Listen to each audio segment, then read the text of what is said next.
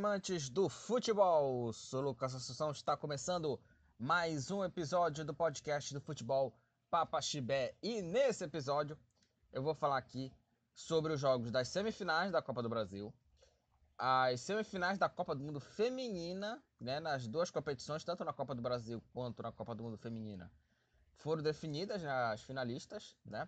Vou falar sobre esses dois jogos aqui, dessas duas competições aqui é, nesse episódio. Também teve Supercopa da Europa, campeão foi o, o, Manchester City. E também vou falar de muitas notícias aqui que rolaram na semana. Teve a contratação do Paier, chegada do Paier ao Vasco também. Tem a situação também do Vasco também, que, que o estádio aí São Januário está interditado, está tendo muita confusão por conta do uso do Maracanã, né? O Vasco quer usar o Maracanã para jogos é, do Campeonato Brasileiro, o Fla a dupla Fla-Flu não quer, né? Enfim.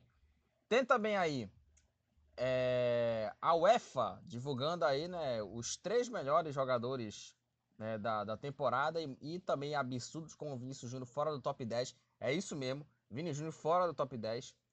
É, contratação do, do Wesley do, pro Paysandu também, né? Enfim, tem muita coisa, muita coisa aqui. E também vou falar também da convocação, né? Da seleção brasileira, né? Para os amistosos, né? De preparação, já de começo, né? Aí da, das eliminatórias sul-americanas para a Copa do Mundo aí de 2000, já, já é 2026, né? né? Estados Unidos, Canadá e México. É, me sigam nas redes sociais, né? Twitter, é, Instagram também, é, Facebook também. eu faço mais no Twitter, né? Então me siga pelo menos ali no, no Twitter ali? Lá tenho bastante informação sobre futebol, né? dando as minhas opiniões também, né? Me siga lá o meu canal no YouTube, né? Me siga não, né? Me se inscrevam, né? No canal no YouTube, né? Lá tenho vídeos lá sobre futebol. Fiz uma falando sobre o soco no Gerson, no soco do Gerson no Varela, né? E a diretoria do Flamengo fez nada. Já já, vou falar aqui do Flamengo, né? Situação do, do Varela e do, e do Gerson. E lá tem um vídeo shorts, né? Que são aqueles vídeos curtos ali, é, de um minutinho ali, 30 segundos, né? É, que tá bombando esses vídeos curtos aí, né? De, de breaking news, digamos assim, né, de informações rápidas, né? Então, é, se inscreva lá no meu canal no YouTube e também ative as notificações quando saírem os próximos vídeos, tá? É, também acompanhe lá meu blog do Futebol Papaxibé. É, e também seja um apoiador na Orelo. Muito importante aí que você faça sua contribuição na Orelo. Primeiramente, ouvindo a gente pelo aplicativo ou pelo site podcast ganha aqui um centavinho sem você gastar nenhum centavo, sem você gastar nada. E também você pode contribuir com a mensalidade. Você escolhe aí um valor para fazer aí o financiamento, né? Ou até mais valor para ajudar aí na, na sua contribuição, né? E que para que podcast crie mais conteúdo, beleza? Então vamos falar aqui dos assuntos né, desse episódio. Eu vou começar, obviamente, pela Copa do Brasil, né? Porque a Copa do Brasil, né, teve aí é, os jogos aí da, das semifinais, né, que definiram, né, os finalistas, né, é, da, da Copa é, do Brasil, né. Então vamos começar aqui a falar aqui do jogo que rolou mais cedo, né, que foi São Paulo e Corinthians, né, o majestoso, né. O jogo aí foi aí é, no, no Morumbi, o primeiro jogo foi 1 a 0 foi 1 a 0 aí para a equipe é, do Corinthians, né? O jogo aí é, na, na Neoquímica Arena, na né? semana passada. Né? Semana passada não, né? O jogo foi é, no dia 25 de julho, né? Que foi 2 a 1 Corinthians. Aí teve aí, acho que mais três semanas, se não me engano, né? Foram três semanas, né? Desse jogo pro jogo da volta. E aí, né? Os dois jogos foram na quarta. O jogo de mais cedo foi esse aí, esse aí São Paulo e Corinthians. São Paulo venceu por 2 a 0 né? E mereceu a vitória, né? O São Paulo contra a equipe do Corinthians. O São Paulo saiu na frente com o gol do Wellington Rato. Aos 12 minutos do primeiro tempo, aliás, um golaço do Wellington Rato. Finalização de fora da área com a perna direita. Abrindo o placar aqui para a equipe né, do, do, do time do tricolor, né? tricolor saia na frente com o gol do Wellington Rato. Aliás, esse Wellington Rato, gente, é, falo bastante aqui, obviamente, de futebol paraense aqui. É, o Wellington Rato, ele era do Ferroviário, ele jogou contra o Remo em 2020. E hoje está e hoje tá jogando no São Paulo, ou seja, os dirigentes daqui não conseguem é, pelo menos aí revelar jogadores, né? não consegue ter aí um, um olhar pelo menos ali mais né, biônico aí, mais crítico, né, para analisar jogadores, né? Isso aí é impressionante, mostra muito amadorismo, né, dos dirigentes do futebol paraense. E aí fez 1 a 0 e o Lucas, né, Lucas Moura aí marcou o segundo gol dele no retorno ao São Paulo, já mar tinha marcado o gol contra o Flamengo e marcou esse contra o Corinthians, que foi no, no toque pro meio. O Lucas recebeu o passe e só empurrou a bola pro fundo das redes. 2 a 0 São Paulo contra a equipe do Corinthians. O São Paulo está classificado para a final da Copa do Brasil. Uma vitória mais do que merecida do São Paulo diante aí desse, desse time aí do Corinthians. É, só para até falar aqui do, dos números aqui da, da partida, é, o, o, o, São Paulo ele teve menos posse de bola, né? Teve menos posse de bola. Porém, nesse jogo, o São Paulo teve aí 19 chutes contra 10. E desses 19 chutes contra 10 do Corinthians, 7 chutes ao gol da equipe do São Paulo contra 1 da equipe do Corinthians. Então aí foi um jogo aí é, é, é que o São Paulo chutou mais vezes. O Corinthians chutou uma bola no gol na partida. Teve menos posse de bola, né? Trocou mais passe, menos passes. São Paulo 366 a 490 com 43% de posse de bola do São Paulo, 57% do Corinthians. 40, 40, é, 84% em precisão contra 85% do Corinthians, né? Foi bem pau a pau ali. É, tivemos dois cartões amarelos também, né? Enfim, tivemos aqui, é, aqui é a questão da, da, das punições aqui, né? Em falta, né? Só que nesse jogo, é, o São Paulo teve cinco grandes chances dentre dessas cinco, quatro chances perdidas. Grandes chances perdidas de gol. Né? Ou seja, o São Paulo poderia ter feito mais no primeiro tempo contra a equipe né, do, do Corinthians. Então, é, é, esse número aqui me, me chamou muita atenção, né? Porque foram cinco chances perdidas contra zero do Corinthians e quatro chances perdidas do São Paulo contra nenhuma do Corinthians. É, tivemos aí 11 chutes para fora, 6 a 5 São Paulo, 10 chutes bloqueados, 6 a 4 para o São Paulo. Tivemos aí 11 desarmes, né? Do São Paulo contra 12 do Corinthians.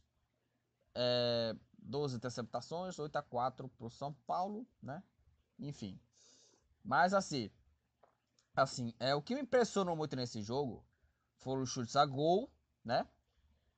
E também é, as grandes oportunidades, grandes chances, chances perdidas da equipe do São Paulo, né? Porque foram quatro chances, grandes chances perdidas contra zero do Corinthians.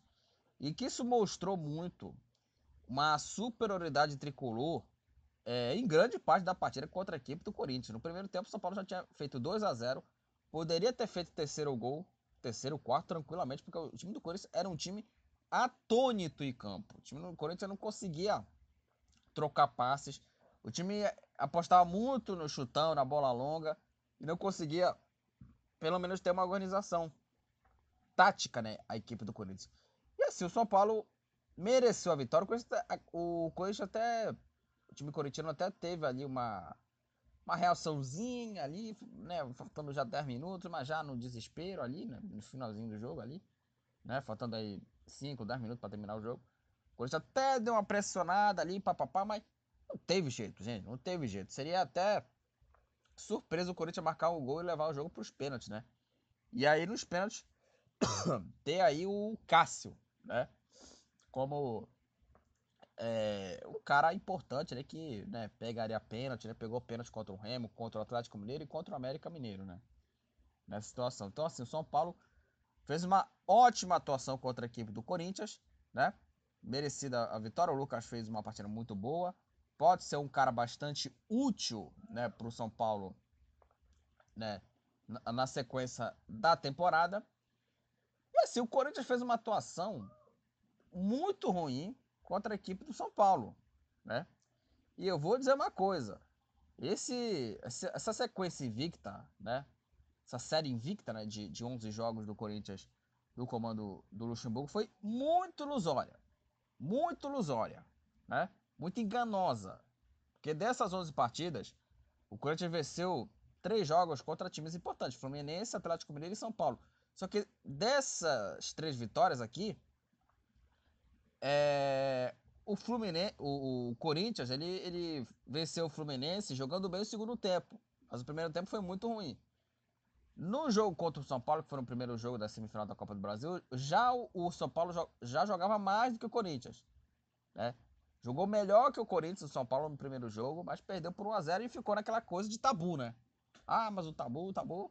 Vamos ver o jogo da volta. E o São Paulo, no jogo da volta, contra a equipe é, do time alvinegro, né, contra a equipe do Corinthians, colocou o Corinthians no seu devido lugar. Né? São Paulo colocou o Corinthians no seu é, devido lugar, mostrou a realidade para o time do Corinthians. A realidade é essa, né? Foi muito enganosa esse, esses 11 jogos aí de invencibilidade do Corinthians. E sendo que esses 11 jogos, o Corinthians teve a sorte de enfrentar é, adversários bem fracos. Por exemplo, Vasco, Bahia, Coritiba e América Mineiro. Quatro times que lutam para não cair. Quatro times que lutam, que lutam né, contra o, o rebaixamento. E aí no meio teve Universitário, adversário fraco, o News Old Boys ali, é, que é um adversário aí, né, ok, né, e o Corinthians aí no segundo tempo, né, não jogou bola, né, só segurou o resultado. Ou seja, nesse meio tempo, o Corinthians enfrentou só adversário fraco. Só adversário fraco, não teve um desafio técnico. E quando pegou um time razoavelmente organizado, né, perdeu e não teve piedade São Paulo. Poderia ter feito 3, 4 a 0, não fosse as defesas do Cássio. Sem contar também, sem contar também que o Corinthians nessa sequência aí de 11 jogos é, dependia muito do talento dos seus jogadores.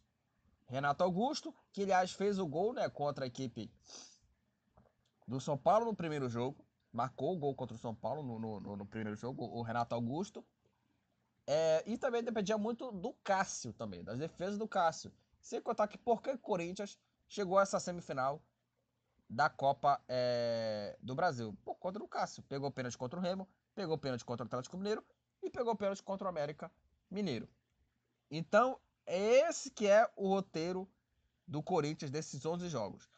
É, o Corinthians não tem boas atuações coletivas, e depende muito, dependeu muito, né, de momentos individuais de jogadores importantes, como eu já citei aqui, Renato Augusto e Cássio, tá?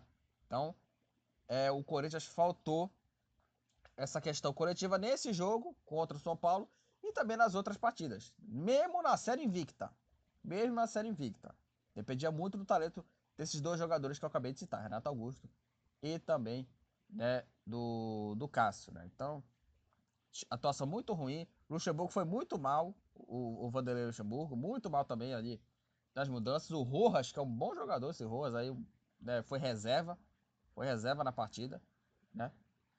E aí entrou no segundo tempo, enfim. Né, foi, uma, foi uma situação assim muito ruim, teve uma noite muito péssima o Luxemburgo.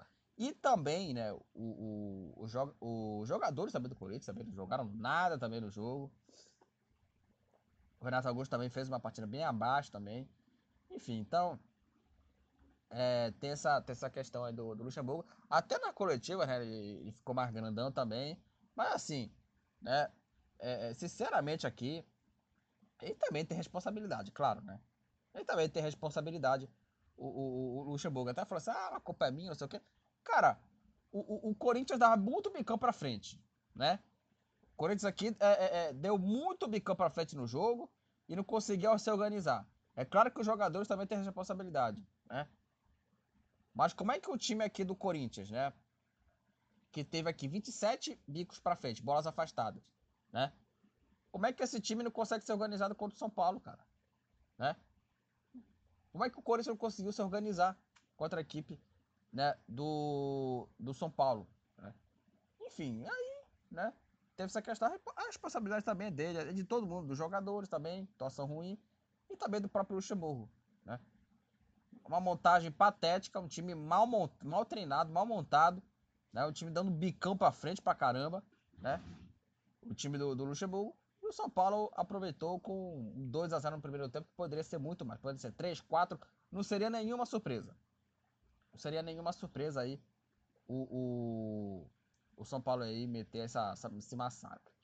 Sem contar também que o, o, o, o Luxemburgo também é, vi até aqui é, notícias aqui é, de que o treinador e essa notícia eu vi né, na, na no UOL também de que o Luxemburgo ele abdicou, abandonou os treinos táticos, né?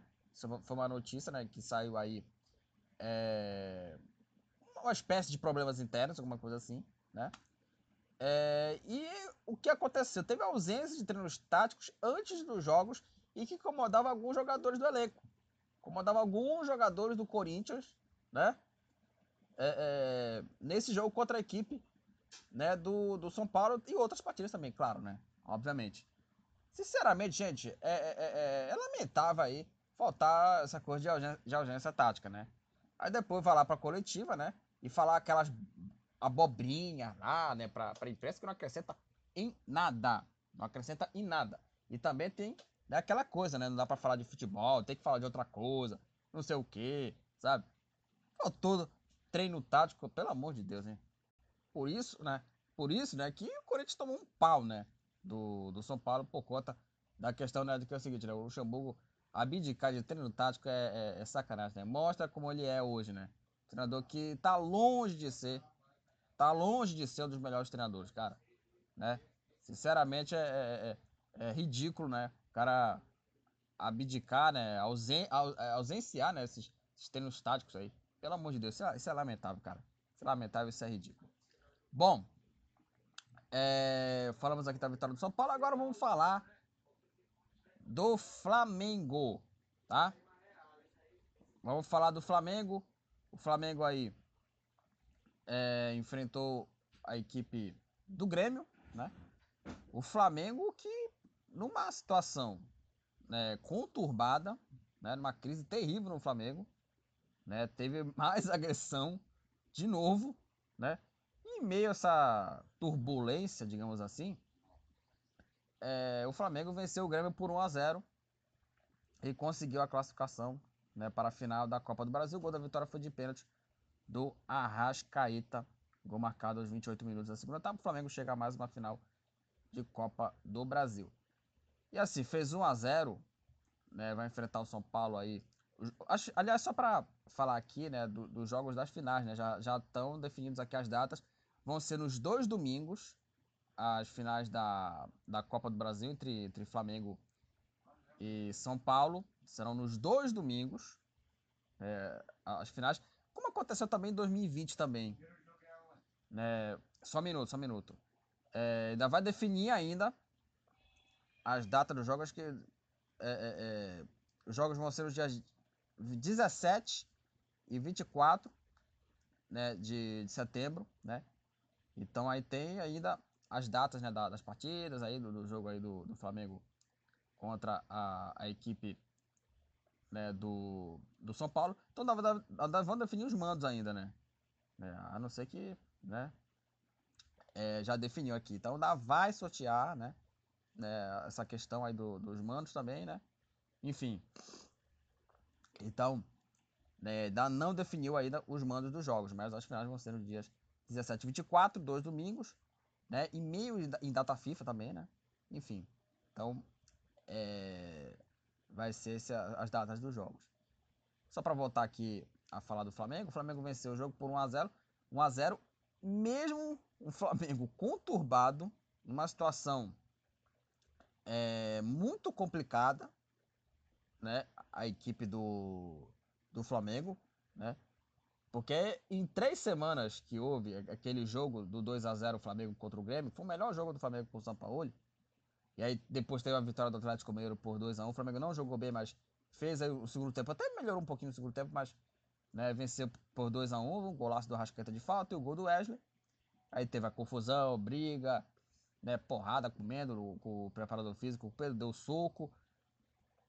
Aí teve eliminação, teve também outro soco Gerson no Varela, soco do Gerson no Varela, ou seja, a situação do Flamengo tá assim, perto ali, no, no, perto de não acabar nessa né, situação. Pelo menos o Flamengo vencer conseguiu a classificação para a final.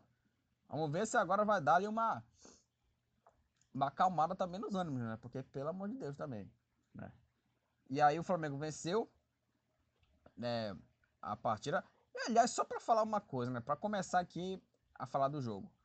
É, antes da bola rolar aqui, sinceramente, foi patético, né? É, é, é, a diretoria do Flamengo minimizar essa situação do Gerson e do Varela. Aliás, eu fiz vídeo lá no meu canal sobre é, é, o soco do Gerson no Varela e o Flamengo fez uma nota patética. Só conferir o vídeo lá que tá lá, né? Mas vou falar aqui né, também. Porque foi patético a, a nota que o Flamengo deu para esse soco. Porque falou que foi uma disputa normal de jogo, né? Ou seja, é, é, é, ou seja, os caras minimizaram isso. E a impressão que me passou é que é o seguinte: deram corda, né? Dão, dão corda, hein?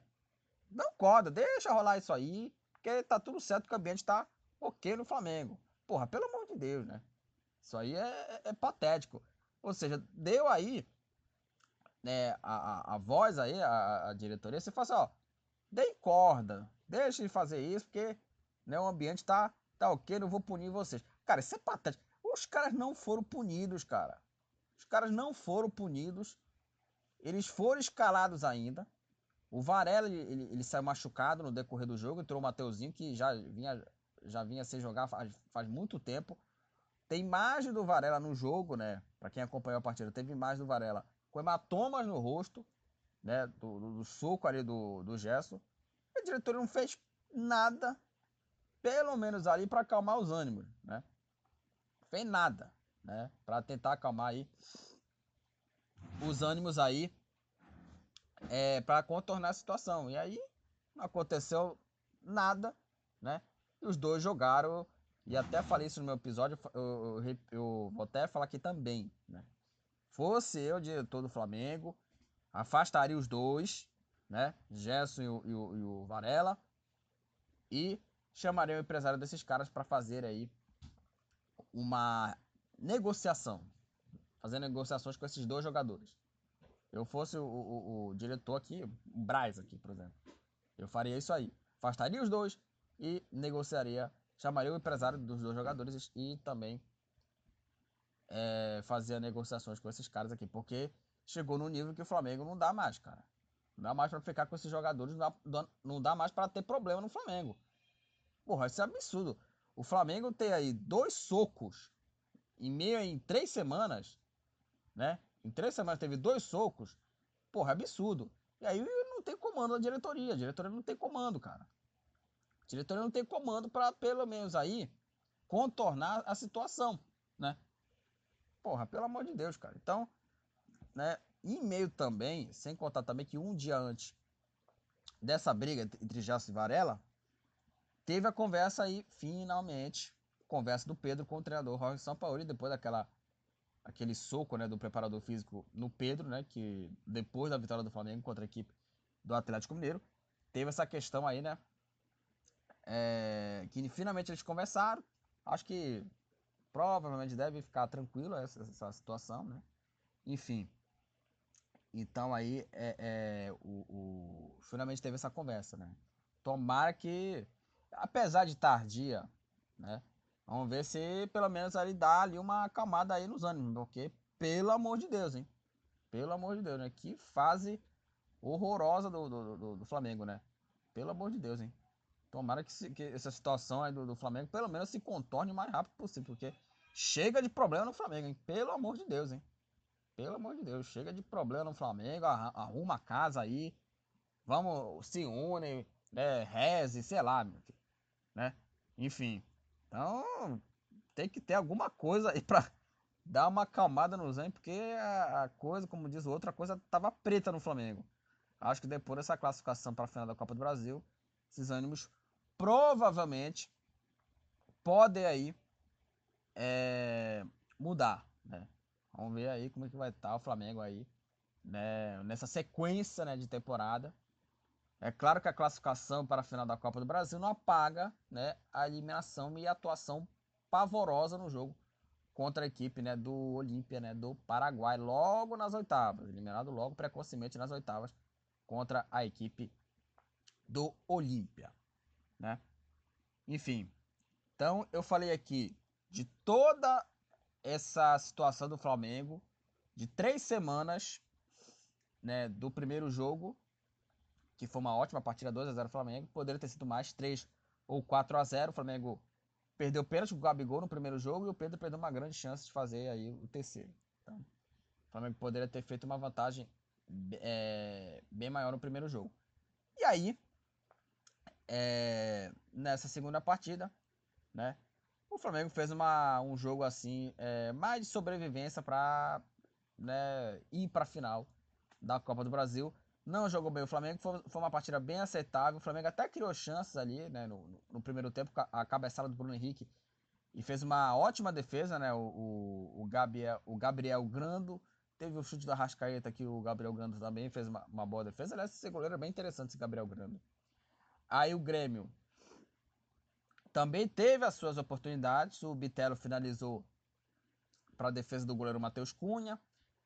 É, o time é, do, do Grêmio também teve chance, além do, do chute do Betel, teve chance também no chute do Soares, que parou no goleiro Matheus Cunha, boa defesa do Matheus Cunha, aliás, fez aí uma partida bem bacana, né, fez boas defesas, né, é claro que não apaga, como eu falei, não apaga a péssima atuação dele contra o Olímpia, falhando em dois gols, mas foi bem, foi bem no jogo contra o Grêmio, o goleiro é, Matheus Cunha, também teve bola na trave no chute do Ferreirinha, ou seja, o Flamengo é, sofrendo um pouquinho defensivamente também, né? Deixando o Grêmio aí finalizar. Teve bola na trave, né? E aí teve um pênalti aí do Flamengo, o gol do pênalti do Arrascaeta. Pra mim foi pênalti, né? Do. Que a bola toca na, no braço do, do Eli, né? O braço aí. É, com, com o braço para mim, ele tava aí é, com a trajetória aberta, né? Pra mim, né? Então, para mim, foi pênalti, né, pro, pro Flamengo. Né, o Arrascaeta finalizou. Até um lance polêmico também. Eu, eu sinceramente, eu marcaria o pênalti, cara. Eu marcaria o pênalti ali. O braço do, do, do Rodrigo Eli, né, o zagueiro do, do Grêmio, né? Ele já tava com o movimento ali aberto já. Né? Quando ele bate no braço dele, tava com o movimento aberto e pênalti para o Flamengo. Tem, tem muito lance aí é claro que é um pênalti também que aqui no Brasil marcam. Não sei se na Europa eles marcariam. Eu acho que ele também marcariam sim, cara. Sinceramente, porra, não é possível que o braço do. O, o braço do cara tava assim com o movimento. Assim. O movimento certo para marcar o pênalti. Aberto ali. Porra, pelo amor de Deus. Pra mim, pra mim, na Europa eles marcariam também. Porra, pelo amor, pelo amor de Deus, né? O braço dele já tava com, com o movimento, trajetória aberta. E, né, o pênalti era para ser marcado. Era para ser marcado. Então, para mim, pênalti né, para a equipe é, do, do Flamengo. Aliás, tem muitos pênaltis também ali é, que muitos árbitros aí é, marcariam e muito mais polêmicos do que o pênalti né, desse aí, né, do braço do Rodrigo ali, né? Mas enfim, aí eu acho que a Eta bateu o pênalti, fez o gol para a equipe do, do Flamengo e na comemoração, né, teve abraço dos jogadores e também o Fabrício Bruno Gabriel chamaram o Sampaoli, e aí teve pescotapa, né, nos, jogadores aí, né? É, teve aí pescotapa, né, dos do, do jogadores do, do, do, Flamengo, né? É, no Sampaoli, né, ali, né? Então aí teve abraço coletivo dos jogadores e também teve pescotapa aí do São Paulo nos jogadores do Flamengo, né? Que, que ele levou, né, dos jogadores do Fla. E o, aliás, o Fabrício Bruno e o Gabigol chamaram ele, né? Chamaram ele para fazer essa, essa comemoração. Eu, sinceramente, assim, eu achei meio assim, meio teatral ali, é, essa, essa, essa coisa da união. Ah, vamos. A impressão que me passou foi isso. Vamos se unir, vamos lá, vamos. Chama o São Paulo aí pra entrar nessa roda, nessa união aí, coisa, beleza? E aí, pra dar os pés com no cara. Eu, sinceramente, achei muito, muito é, forçado, né? Esse, esse abraço dos jogadores, porque dá a impressão de que o Flamengo tá tranquilo, né? Eu, eu quero ver como vai ser esse Flamengo aí na sequência da temporada. Porque é, a final da Copa do Brasil, né, vai ser daqui a um mês. Vamos ver como o Flamengo vai estar tá isso aí, né? Para ver se essa comemoração, né, dos jogadores do Flamengo é, e também, né, com o São Paulo em cima, né, dos do, do jogadores ali, dando tapa na cabeça do cara, né, mas até engraçado esse pescotapa, né, porque ele é careca mesmo, deu um tapão na cabeça do cara, é, para ver se vai, o Flamengo vai melhorar o ambiente no, no Flamengo, para ver se o São Paulo vai conversar um pouquinho com os jogadores, né, depois da situação do Pedro, né, vai ter que definir alguma coisa aí, né, então acho que vamos esperar para ver os próximos capítulos dessa situação do Flamengo, se vai ter crise, se não vai ter, né, até a final né, da, da Copa do Brasil, que como eu falei que é daqui a um mês contra a equipe né, do, do São, contra o São Paulo. Mas é o seguinte, o Flamengo venceu o jogo, não jogou bem, foi uma partida bem aceitável do Flamengo, né, to, é, criou chance, mas também teve o, o, o Grêmio também criou de oportunidade, bola na trave, defesa do Matheus Cunha, então assim, o Flamengo jogou pelo gasto, jogou pro gasto, venceu o Grêmio por 1 a 0 e está na final é, da Copa do Brasil. Eu queria falar aqui dos números da partida. É, foram aqui 26 chutes, 14 a 12 pro Flamengo, 10 chutes a gol, 6 a 4 pro Grêmio. O Flamengo teve mais posse de bola, 58 a 42. Teve aí mais passes trocados do Flamengo, 430 a 317. É, e 40 faltas, 23 para o Grêmio, 17 para o Flamengo. Aí nesse jogo aí teve 3 a 2 nas chances perdidas para o Grêmio e chances perdidas 3 a 1 para o Grêmio, tá? Sem contar que eu falei aqui no chute do Bitelo cruzado, a bola na trave, o chute do Soares que parou na defesa do goleiro Matheus Cunha. Como falei, teve uma bola na trave, 11 chutes bloqueados, 10 a 1 para o Flamengo. E teve aí 13 desarmes, 8 a 5 para o Flamengo. 9 defesas do goleiro, 6 a 3 para o Flamengo. Matheus Cunha teve que trabalhar nesse jogo. 34 bolas afastadas, 12, 22 a 12 para o Flamengo. Né? Então foi mais ou menos isso. 20 interceptações, 11 a 9 para o Flamengo. Então foi isso, gente. É, foram aí os números da partida, né? Dessa vitória de 1 a 0 do Flamengo contra a equipe do, Flam contra a equipe do Grêmio, né? O Flamengo aí consegue a classificação para a final da Copa do Brasil, mesmo numa situação conturbada de socos, né? De confusões ali, de tentar conversar para tentar melhorar o ambiente ali. Mas o Flamengo também passou muito também pela qualidade também dos jogadores, também pelo, pelo investimento também, né? O Flamengo tem um investimento absurdo, né? Tem um investimento ali é, absurdo o, o Flamengo e passou mais por isso mesmo, porque é, é, o Flamengo aí não jogou bem, foi uma partida bem aceitável, né? Mas foi mais ou menos isso que o Flamengo conseguiu passar. Sem contar também teve algumas coisas também no jogo também, por exemplo, é, o Gerson, mesmo com a com essa situação do soco, fez uma boa partida. Eu já falei isso aqui, fosse o Gerson, eu afastaria o Gerson e o Varela, e os dois seriam para mim negociados. Mas jogou bem o Gerson, fez uma boa partida. Fez uma boa partida o Gerson. Né? Aliás, foi dele né, o cruzamento para a cabeçada do Bruno Henrique e que o Gabriel Grando fez uma excelente defesa. Assim, é, teve boa parti boas partidas de alguns jogadores. O Felipe Luiz não comprometeu no jogo. O Varela também, mas também não apaga muito. Só para falar aqui do lateral esquerdo, o Felipe Luiz jogou bem, mas não apaga também os erros contra a equipe do Olímpia. Assim, o Pulgar voltou e voltou bem. Né? O Pulgar é a peça fundamental desse time do Flamengo, jogou muito bem. O Pulgar, provavelmente é, ele retornando melhora muito o lado a situação defensiva do meio campo, né, desse time. É, e o Gabriel não jogou nada. Gabriel fez uma partida muito ruim. Aliás, quando ele foi substituído, ele foi bastante vaiado, né, pela torcida do, do, do Flamengo. Bastante vaiado não, o São Paulo, né? né o, o, o, o, torcedor vaiou bastante o São Paulo, chamou de burro, que eu sinceramente eu achei, para mim, um desconhecimento do que é o, o, o Gabigol nesse momento. O Gabigol, o Gabigol não tá jogando nada, tá merecendo o banco. Pedro tá pedindo passagem nesse time do Flamengo, não tá jogando nada o Gabigol.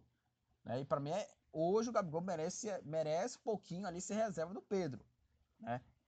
Aliás, o Pedro, né, depois dessa conversa, acho que provavelmente acho que já deu um pouco ali, já deu aí pelo menos ali uma, uma situação ali, né?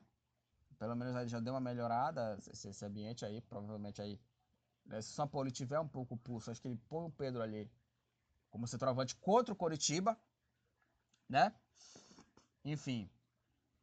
Então aí é, é, o, o Pedro, eu, eu colocaria já como titular no jogo do Campeonato Brasileiro contra o Coritiba. E agora a situação é o seguinte: só tem Copa do Brasil agora, só tem a final, né? E agora tem a semana livre, muito pela eliminação, né? E de uma maneira muito patética, né? De uma, de uma maneira bem é, vexatória, né? Então isso não justifica, ah, vai ter né, folga, né? Para os jogadores. Só que também eliminado precocemente logo nas oitavas, é vexame né? É vexame do Flamengo, ser eliminado nas oitavas, né? Diante da equipe do Olímpia e também do espetáculo também que foi, né? O, o, jogo do Defensores del Chaco, né? A torcida do Olímpia lá apoiando, né? O time. Enfim, tamo aí, né? O, o Flamengo aí. Vamos ver o que vai esperar o, o time do Fla, né? Nessa, nessas semanas aí, né? E nesse, me, nesse um mês aí que antecede até os jogos da final contra o São Paulo, lembrando, 17 e 24 de setembro, né? As datas aqui, né, dos jogos das finais da Copa do Brasil, Flamengo e São Paulo. É, e assim, é, dependendo da situação que for o Flamengo, até o dia 17 de setembro, até o mês, né? Se tudo melhorar, o ambiente, se o Flamengo fizer boas partidas também no Brasileirão, também ter uma boa sequência de, de, de, de resultados com boas atuações, o Flamengo, para mim, ele tem um leve favoritismo para esse duelo. Eu acho até exagerado, né, vendendo aí, que estão vendendo aí o favoritismo do São Paulo. Sinceramente, assim, eu acho muito exagero. Porque esquece aí, né, esquece aí que o São Paulo também, esqueceram também que o São Paulo perdeu do Atlético Mineiro, por exemplo, né? Eu acho exagero também esse favoritismo do São Paulo. E o que mostra também que, assim, é, o São Paulo, né? É, vem também, também, vem de, também aí, é, de eliminações aí, né, eliminação já, vem também aí, porque o São Paulo é o único time que joga três competições, mas o São Paulo é uma equipe que sofreu contra o esporte, na estreia do Lucas Moura, perdeu para o Atlético Mineiro numa fase ruim, quebrou o tabu de o, essa série aí péssima de 10 jogos é, sem saber o que é vitória, né? E, e, até jogou bem o Lucas Moura contra o Atlético Mineiro, mas né, o, o time do São Paulo perdeu para o Atlético com um time que estava 10 jogos aí é, sem saber o que é vitória. Então é o seguinte, estão vendendo aí um favoritismo muito exagerado do São Paulo, porque o São Paulo esquece aí, esqueceram que o São Paulo estava é, é, é, é, perdendo, perdeu para o Atlético Mineiro, esqueceram que o São Paulo perdeu para o Atlético, né, o time com 10 jogos sem é, vencer, né? Sabe, esqueceram disso, né? E aí depois, depois que eliminou aí o São Lourenço, tá tudo uma maravilha. Então São Paulo tem uns exageros absurdos também. Então para mim Vende-se vende né, o favoritismo absurdo, né, exagerado para o São Paulo. Isso é um delírio. Porque o São Paulo, é, nesse meio aí de classificação né, para a final e também na Sul-Americana, aliás, o São Paulo, como eu falei, vai ter três competições, perdeu para o Atlético Mineiro, é, perdeu aí por Ituano esse clássico nos pênaltis de uma maneira muito é, é, desnecessária, né? O São Paulo se classificou ali de uma maneira dramática, né? Então tem essa situação. Então aí esqueceram né, disso aí também. Né? Focou, parece que agora o São Paulo, uma maravilha. É claro que o São Paulo também tem um detalhe importante que tem também, obviamente, grandes jogadores. Lucas Moura, Rames Rodrigues. Eu não sei também como vai estar o Rames Rodrigues lá pro jogo contra o São Paulo. Será que o Rames Rodrigues vai jogar mesmo? Porque também tem questão física, né? Tem questão física. Mas o Lucas Moura é um cara importante do time do São Paulo. Só que também o São Paulo se classificou para a final, né? Vencendo o Corinthians também mal treinado, né?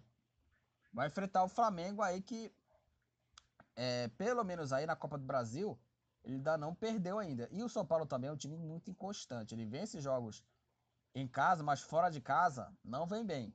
Né? Conseguiu ganhar uma partida fora de casa. Então, vende para mim um favoritismo, favoritismo bastante exagerado da equipe é, do, do São Paulo. E se tudo ocorrer bem até o mês, se o Flamengo tiver aí bons resultados é, e boas atuações, o Flamengo é o favorito. Vai ter que depender muito da situação que está o Flamengo e do ambiente que vai viver o clube carioca. Se voltar a briga, se voltar a confusão, se voltar é, mais socos, né? E mais brigas, obviamente o São Paulo é favorito. Mas aí vai ter que depender muito também aí de como vai estar tá lá essas equipes, né?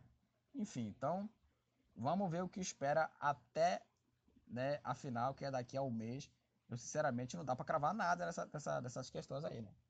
Sinceramente assim não dá para cravar nada dessa dessa decisão entre entre Flamengo, né, e São Paulo. Bom, falei aqui da vitória do Flamengo, Flamengo 1, Grêmio 0. Então, é, essa é a final, essa é a final da Copa do Brasil. É Flamengo e São Paulo, tá? Como falei aqui, as datas são aí nos dias 17 e 24 é, de setembro, né? né? Ainda, não, ainda não definiu os mandos dos jogos, né? Então, quando falar dos mandos dos jogos, eu vou informar aqui para vocês, ouvintes, que acompanham esse podcast. Vamos falar aqui, né, da artilharia aqui da Copa do Brasil. Os artilheiros são são quatro, quatro artilheiros aqui da Copa do Brasil. Aleph Manga do Coritiba, Lohan do Nova Mutum, Pedro do Flamengo e Tiquinho Soares do Botafogo. Ambos são os artilheiros da, da, da Copa do Brasil com cinco gols. É, Cicinho do Bahia e o Kahneman do Grêmio, ambos empatados com quatro cartões amarelos. E o Alan Patrick do Inter, Sebade do Fortaleza, Danilo Cirqueira do, do Águia de Marabá, Danilo Avelar do América Mineiro, Felipe Melo do Fluminense, Frazan do Ituano, Gerson do Flamengo, Vitor Hugo do Ipiranga, Rodrigo Rodrigues do Juventude, Thiago Heleno do Atlético Paranaense, entre outros jogadores aqui, ambos empatados com um cartão é, vermelho aí na Copa do Brasil. Vamos falar agora da Copa do Mundo Feminina. Copa do Mundo Feminina. E vamos falar aqui né, dos jogos das semifinais né, que rolaram aí nesse meio de semana e que definiram, né, os classificados, né, para a final aí da Copa do Mundo Feminina. Vamos lá. É, na semifinal, a Espanha é, enfrentou aí a equipe da Suécia e venceu por 2 a 1 Venceu por 2 a 1 aí, Espanha e Suécia. A Salma fez 1 a 0 para as espanholas. A Blomqvist empatou para as suecas, os 40 e é, os 42 minutos. E um minuto depois, a Olga marcou o segundo gol para a Espanha, 2 a 1 Espanha contra a equipe da Suécia. A Putelas é, nesse jogo aí, ela tá no, ela tá no, não, ela jogou aqui. A Putelas. A Alexia Putellas é, jogou essa partida né, da, da, França contra a equipe da Suécia. Lembrando que a Putellas ela tá contundida, né, tá machucada, mas tem boas jogadoras aqui. Tem a, a Hermoso, tem a Redondo também.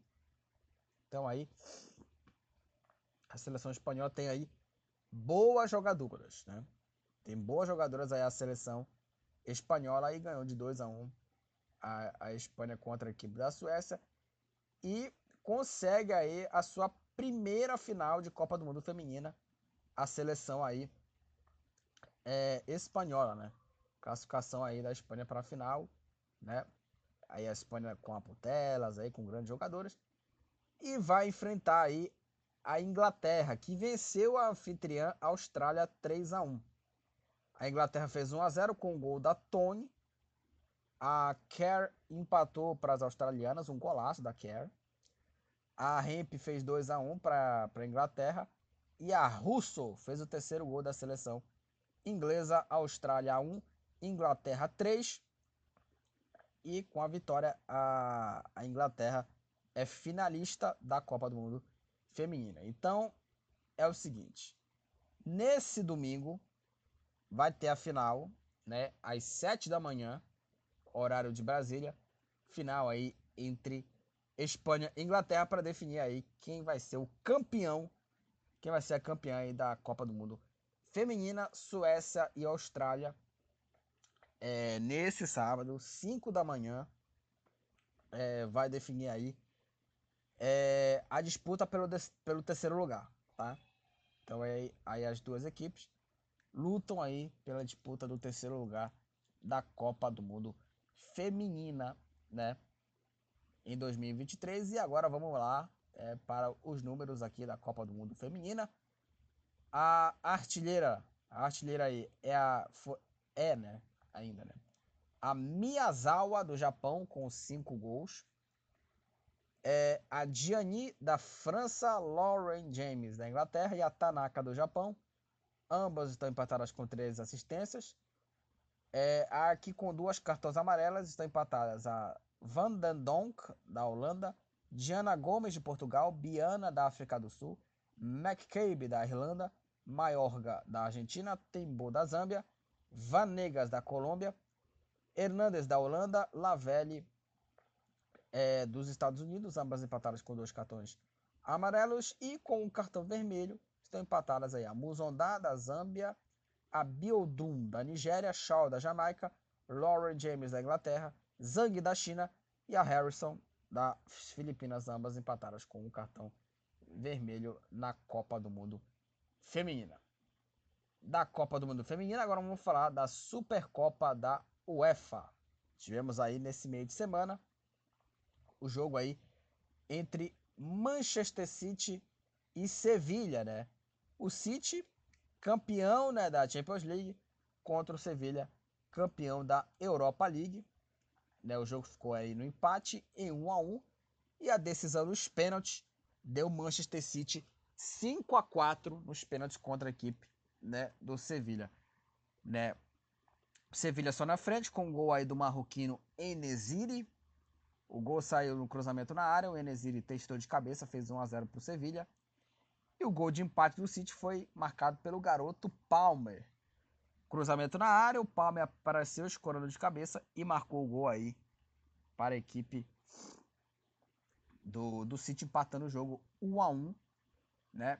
E aí a partida é, foi aí para as cobranças aí é, de pênaltis, né?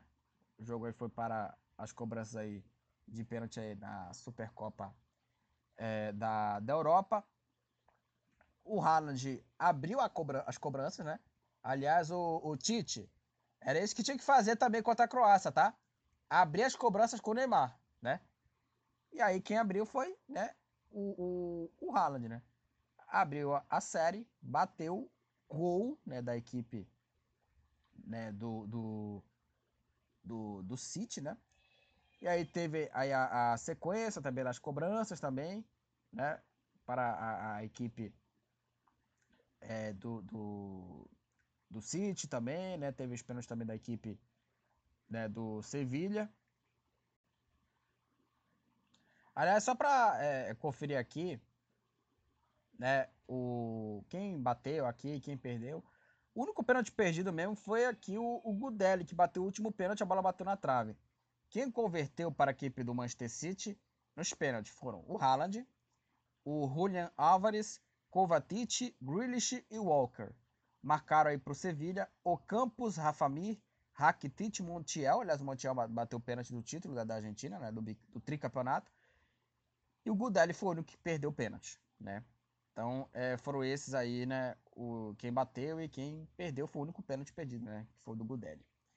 Então, aí, né, o placar aí de 5 a 4 nos pênaltis após o empate em 1 a 1 Manchester City Sevilha no tempo normal, 5 a 4 para os para o City, né, nos pênaltis.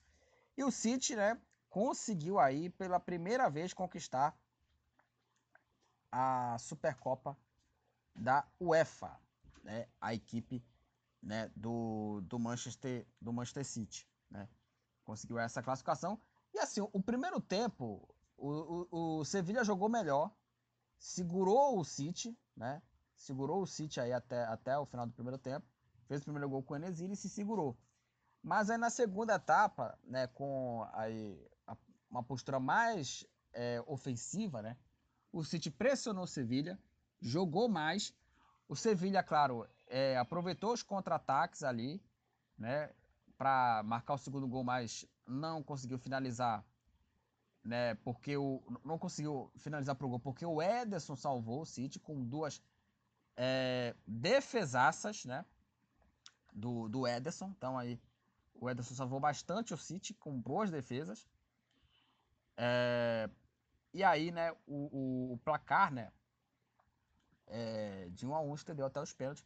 Mas assim, o City até jogou melhor, mas também correu riscos também. O Ederson fez boas defesas, né? E aí o jogo foi até os pênaltis e a gente sabe muito bem o que aconteceu. Então foi o seguinte, né? Então é o seguinte, o City ganhou a, a Supercopa, primeiro título da Supercopa da UEFA do Manchester City, até teve uma festa aí no final da partida, né? quando acabou, quando teve o, o pênalti perdido do Gudelli, teve até uma comemoraçãozinha dos jogadores, porque também tá bem claro, né? Foi o primeiro título do City, o City conquistou pela primeira vez a Champions, né? Enfim, então aí o City aí é, vem aí como um dos candidatos aí, né? É, para mim, um dos candidatos aí ao título da Champions, mas claro, tem aí o Real Madrid também, né? Bom, agora vamos falar aqui é, das notícias aqui, né? Do, do futebol internacional, também do futebol nacional e também do futebol paraense. Vou falar aqui já, já do Paysandu também aqui, né? Teve contratação. Mas eu queria falar aqui é, da UEFA, porque é, teve aí também né, o prêmio de jogador do ano da UEFA, né? Teve aí o prêmio aí, é, é, de melhor jogador da Europa. E os finalistas aqui são Messi, De Bruyne e Haaland. Tá? De Bruyne, Messi e Haaland são os finalistas do prêmio é, de melhor jogador da Europa. Tá? Melhor jogador da Europa. É, e para mim, né? Assim, eu, eu sinceramente, assim, para mim, o, o Messi, para mim, deveria ficar de fora aí desse prêmio. Para mim, poderia entrar é, tranquilamente aí o Vinícius Júnior. E o que é mais absurdo, e aí eu queria até deixar mais destaque aqui, muito mais destaque aqui do Vinícius Júnior do que os finalistas aqui do melhor jogador da Europa, porque o Vinícius Júnior, ele não ficou nem no top 11, nem no top 10 aí da lista de melhores divulgado pela UEFA, né? Ou seja, é absurdo. Só para conferir aqui, que foi na última quinta-feira que a UEFA divulgou os três finalistas do prêmio de melhor jogador da Europa, né? Messi, Haaland e De Bruyne. Né? Aliás, o vencedor vai ser conhecido no dia 31 de agosto, durante o sorteio da fase de grupos da Champions League. E aí, o Vini Júnior ficou fora do top 10, que é algo absurdo. E olha os absurdos que eu vou falar aqui, tá? Ele ficou atrás de Gundogan, de Rodri, esse aí, os dois aí, para até ter uma discussão, porque teve boas temporadas aí os dois, o Gundogan e o, e o Rodri, esse aí ok, né, que foram campeões. Mbappé, Modric, né, Modric, eu acho que o, o Vini foi melhor que os dois, né, mas são ótimos jogadores. Mas aí, minha gente, vem aí algo mais absurdo. Brozovic, né? Que não foi nem o melhor jogador da Inter. O melhor jogador da Inter foi o Onaná. Rice, do West Ham, que sinceramente eu não entendo por que está aí. Olha os absurdos. Rice, McAllister do Brighton e Navas do Sevilha, que na final, que eu acabei de falar aqui, contra o City, ele jogou de lateral direito, né?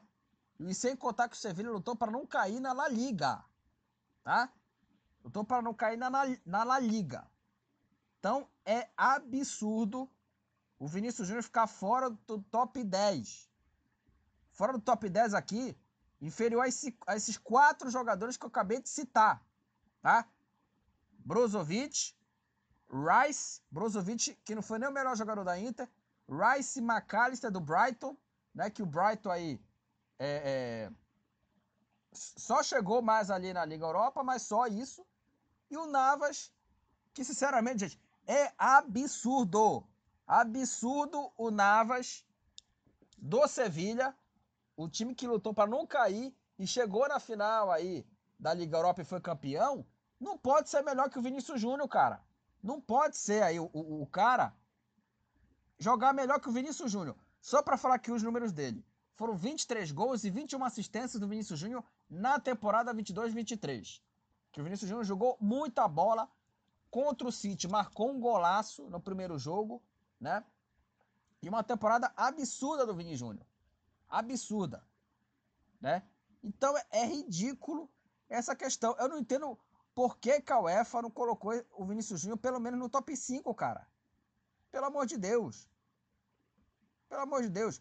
Faltou critério aí da, da, da, da UEFA para colocar o Vinícius Júnior nessa, nessa frente aí, cara. Pelo amor de Deus. Pô, isso é lamentável. Prova que a UEFA não tem critério né, para escolher os melhores do mundo. O critério, sabe qual é o critério? É, é, pelo menos para mim, eu sinceramente eu não concordo com a escolha do Messi é, de melhor jogador é, da, da, da Europa na temporada, porque a temporada do PSG não foi boa e ele não jogou bem. E aí eu tô falando de UEFA, não tô falando de Copa do Mundo. Copa do Mundo, FIFA, tá? Olha que eu sou um fã assumido do Messi, tá? Falo aqui um fã assumido do Messi. Para mim não era para estar, tá, não era para estar o Messi aí no top 3 aí, né, de melhor jogador da UEFA. Para mim era para estar tá o Vini Júnior, tá? E não tá nem no top 11. Sinceramente é patético, né? E aí o motivo também, ou é porque é má vontade, ou porque o Vinícius Júnior é negro, né? Pelo amor de Deus, gente. Isso é lamentável, isso é, é, é, é, constrangedor, né? E mostra que a UEFA não tem critério. E só porque o Vinícius Júnior. E não tá também aí no top 11 aí, que o Vinícius Júnior é negro, né? É negro. Isso é lamentável, cara. A temporada do Vinícius Júnior é boa e podia estar no top 3, no top 3 aí. Fácil, fácil, tá? Fácil, fácil. A UEFA também anunciou os indicados ao prêmio de melhor técnico. O Pep Guardiola, campeão da Champions com o City. Simone Zaghi, finalista do torneio com a Inter de Milão. E Spalletti, que levou ao Napoli o título da Série A Team depois de muito tempo, são os indicados. Né? É, o prêmio da UEFA ela costuma ser um indicador de quem vai levar a bola de ouro, que acontece no dia 31 de outubro e que vai premiar os melhores jogadores do mundo. Sinceramente, eu, como o Messi foi aí o melhor jogador, é, melhor jogador, como ele tá na lista né, de três aí de melhor jogador é, da Europa, podia estar o melhor treinador aí da Europa, os indicados, o treinador da Argentina, Scaloni, né? Podia estar aí, né? No lugar, por exemplo, do Spalletti, por exemplo, né? que levou o Napoli à final, mas também não chegou longe na Champions, chegou até as quartas, né? Foi eliminado, foi eliminado pelo, pelo, é, é, pelo Milan, né? Então aí, tem até a lista aqui de candidatos como foi escolhida, né? Aliás, escolhida por especialistas, entre aspas, né? Porque, sinceramente, botar o Vinícius Júnior fora do top 10 é de uma, uma vontade absurda. E até foram votados por um júri composto pelos treinadores de clubes, né? que disputaram a fase de grupos, juntamente com os treinadores das seleções masculinas, enfim. E também teve um, um júri por, por, parte de um grupo de jornalistas escolhidos né, pela European Sports Media, ESM, né, que sinceramente são especialistas, entre aspas, porque, sinceramente, é, é, é, não escolher Vinícius Júnior é uma sacanagem e é um desrespeito com o talento do jogador, porque o que mais que eles querem para reconhecer o talento do Vinícius Júnior? Fazer gol de bicicleta. Fazer três gols de bicicleta em final de Champions? Porra, pelo amor de Deus, gente. Crie vergonha na cara, sabe? Pelo amor de Deus. Sinceramente, é, é, é revoltante, cara. Isso aí é revoltante, essa situação aí. Do Vinícius Júnior fora do top 10. Fora do top 10, tá? Enfim, é algo constrangedor. Bom, vamos falar do futebol brasileiro, falar do Vasco, né? Porque o, o Vasco aí teve uma semana bastante movimentada, né? Primeiro com a chegada do Paier, aquele Paier que era é, jogador do Olympique, né? Acertou aí a, a, a, contratação, vai ter aí a apresentação né, dele, né? Mas a chegada, né? Do, do, do Paier é, no, no, no, Vasco, né? É, foi uma chegada muito calo, calorosa, né? Jogador de 36 anos, né? né? É, é, de 36 anos aí o, o, o Paier, né? E o Vasco conseguiu, né? Contratar aí esse jogador.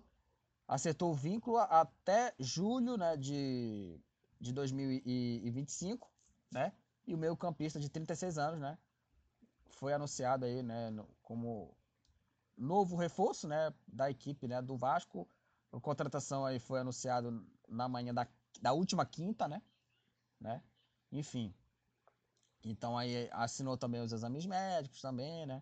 E a contratação vai até 2025, dois anos de contrato, né? E aliás vai ser o camisa 10 do Vasco, né? Desembarcou no Rio, foi recebido com uma nova festa, né, de milhares de torcedores Cruz Maltinos, né, que, né, viram a contratação e foi uma festa do caramba, né? Uma festa do caramba. Né? É, e aí, né? O pai jogou no West Ham, jogou no Lille, o último clube dele foi o Olympique de Marseille, né? E jogou aí mais de 200 partidas pela equipe é, de Marseille. Né? E estava sem clube o Payet, né? Ele deixou o Olympique em julho, então ele pôde ser contratado após aí esse fechamento da janela de transferências brasileiras. E também isso, gente, foi a contratação do Paier. Eu achei uma contratação boa, mas também, assim, é, é, parece que a contratação do Paier e pela é, é, contratação aí, né, pela chegada dele é, no Rio, no aeroporto, na madrugada de quinta, parecia que chegou em Mbappé, né? Porque o, o Paier é um bom jogador, claro, mas também não é essa coisa toda. Eu acho até superestimado esse, esse Paier, né? É um bom jogador, mas não é tudo isso, né? Aliás, o Paier nem jogou a Copa de 18, eu não sei nem se, se ele, não sei nem se ele seria titular, porque tinha Kanté, Matuidi, Pogba, Griezmann, Mbappé, né, o Giroud. Eu não sei se ele, ser, ele seria titular em 2018 na Copa do Mundo, mas, claro, né, teve a, a comemoração, né, a festa, mas assim, é um bom jogador, mas também não é para tanto, né? Enfim, vamos esperar aí para ver o Paier no Vasco. E também teve uma situação aí do, do Vasco é, da questão do, do São Januário, né? É, o Vasco é, não pode ter torcida em São Januário. E aí, é, é, só para até entender esse contexto aí dessa situação, porque o magistrado, né, ele descreveu aí que foram estampidos de disparos de arma de fogo oriundos de tráfico de drogas e torcedores se abriagando no entorno do estádio, né? E aí ele até entrou com recurso, né, para jogar aí contra o Atlético Mineiro no Maracanã. E aí também, mesmo se não tiver sucesso, o clube está proibido por, de, por decisão da justiça de atuar com o público em São Januário. Só para até explicar aqui o que aconteceu. É... E falando aqui, né, o, o vice-presidente do Vasco, Carlos Alberto Osório. Se a bilheteria, temos o prejuízo econômico, além de toda a economia do entorno do São Januário, prejudicada. Toda a região vive da economia dos jogos do Vasco. Há um impacto direto. Isso não podemos aceitar, falando aí o Osório, né? E aí, vamos lá. A polêmica começou aqui, essa situação do Vasco, esse treveiro começou.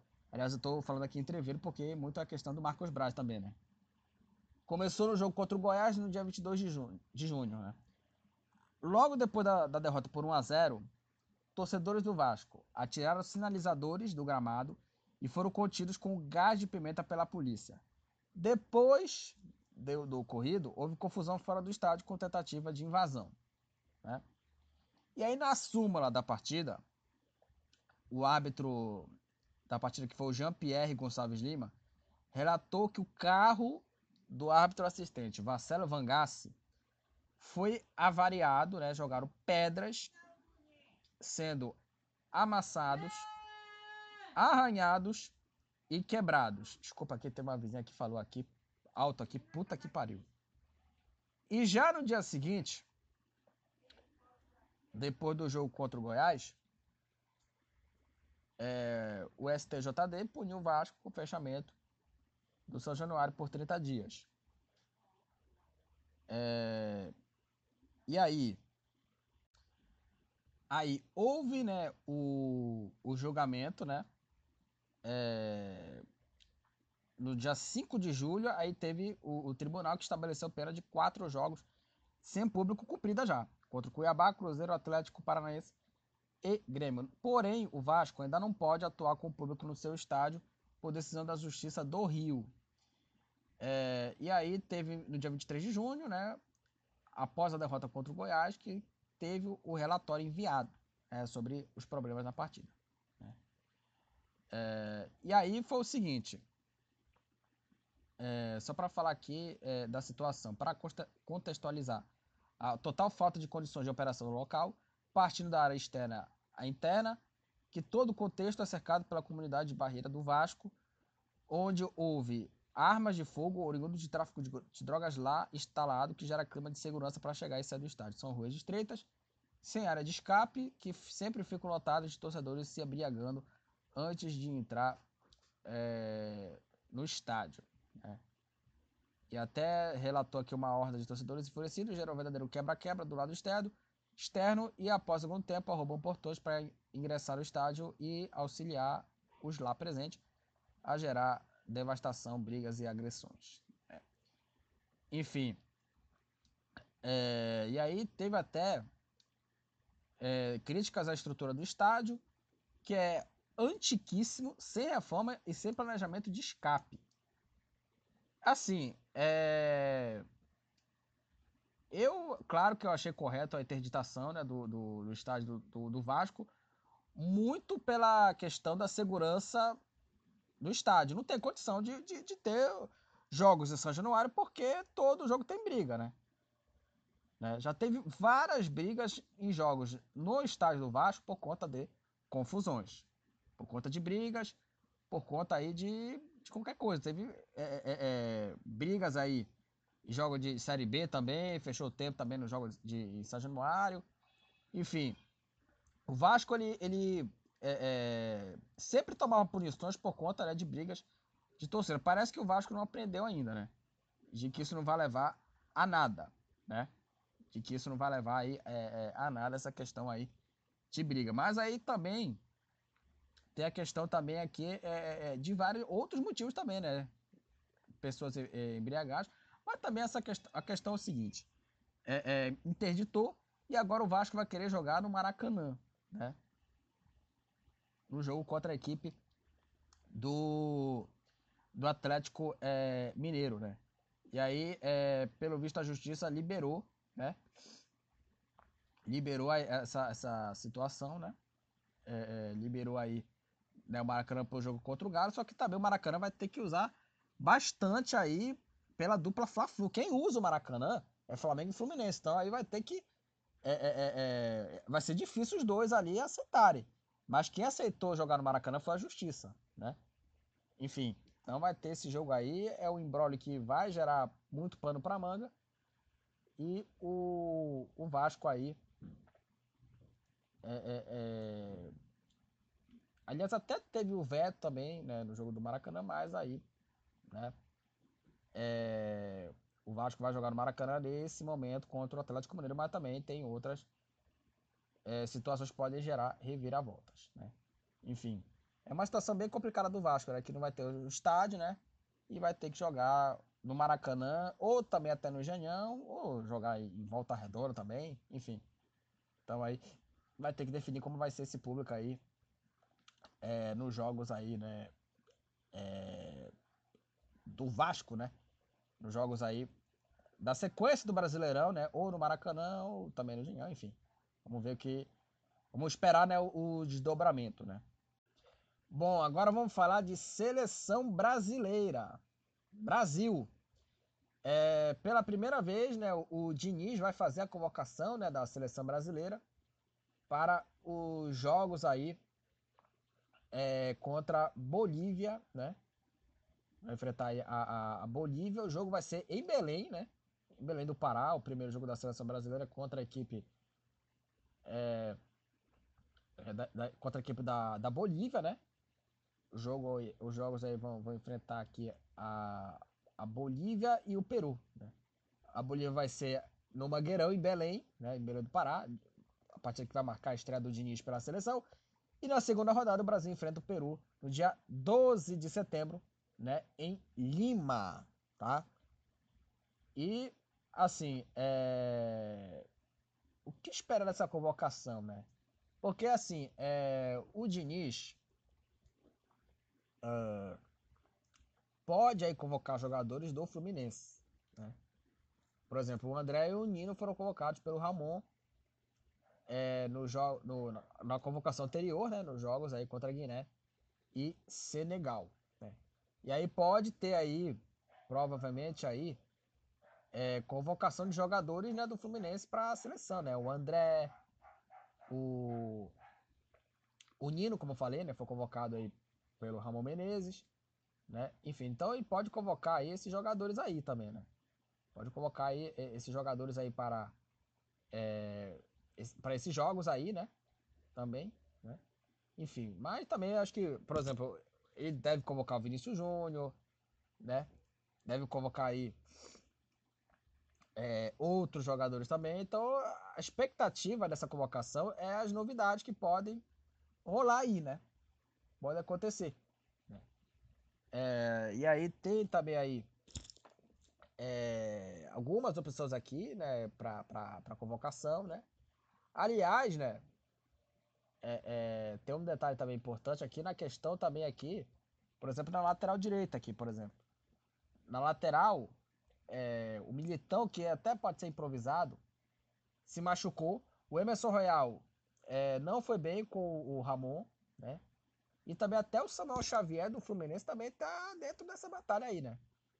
E aí, o que pode acontecer aqui é o Wanderson do Mônaco, que pode aí ter umas. Pode, pode até ser uma, uma, uma das alternativas. Assim também como o PP, lateral direito do Porto, que jogou no Grêmio, né? É, também aí o Caio Henrique, né, que jogou com o Diniz, né, em 2019, pode ser aí um dos convocados. É, no gol, pode ser também aí que o Lucas Perry possa ter chance também. Enfim, é, vamos esperar para ver a convocação do Diniz, né? Que vai ser aí às 20, às 2 horas, né? A convocação vai ser às 2 da tarde, né? 14 horas a convocação da seleção brasileira do, com o técnico Diniz para os jogos aí, os amistosos contra Bolívia e Peru. E para terminar aqui, o Paysandu anunciou mais uma contratação, né? E a contratação do zagueiro Wesley. Wesley, o último clube dele era o Maringá, né? O último clube dele era aí o, o Maringá, né? O zagueiro Wesley, que era do, do, como eu falei aqui, do time paranaense, e agora é contratado do Paysandu, contratou esse Wesley muito também pela pela situação também do Paulão, Paulão aí que é, se machucou, sofreu no joelho, vai ficar fora aí é, por nove meses, né? Ou seja, vai ficar fora por um bom tempo, né? O, o, o Paulão e ele estava disputando a Série B pelo Maringá, né? Então ele jogou aí pelo Maringá, é, jogou por 26 jogos, é, nessa, na temporada até o clube ser aí eliminado, né? Da, da Série D. Né? Jogou aí por alguns clubes aqui, Rio Branco, Paraná, Botafogo da, da Paraíba, Boa Esporte, São Bento e Caxias aqui. Né? E o Caxias. Wesley, 31 anos, né? E chega ao clube no momento que o Paulão se machucou, né? Sofreu uma lesão aí nos ligamentos do joelho e vai ficar fora por um tempão, tá? E vai disputar a posição com o Wanderson, o Wellington Carvalho, Filemon e o Nalho.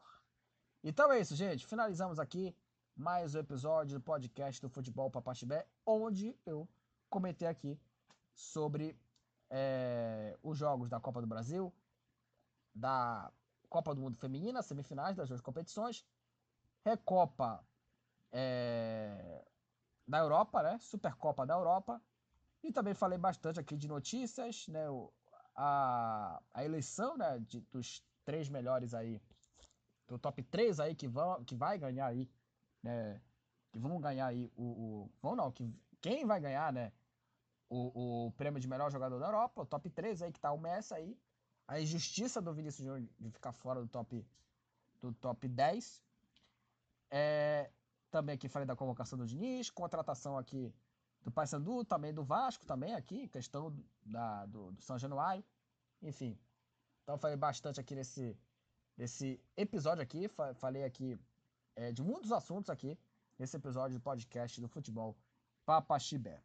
Compartilhe os episódios com alguém que tem interesse no tema futebol, né? Para que tenhamos novos ouvintes acompanhando aqui o conteúdo. E até a próxima, galera. E...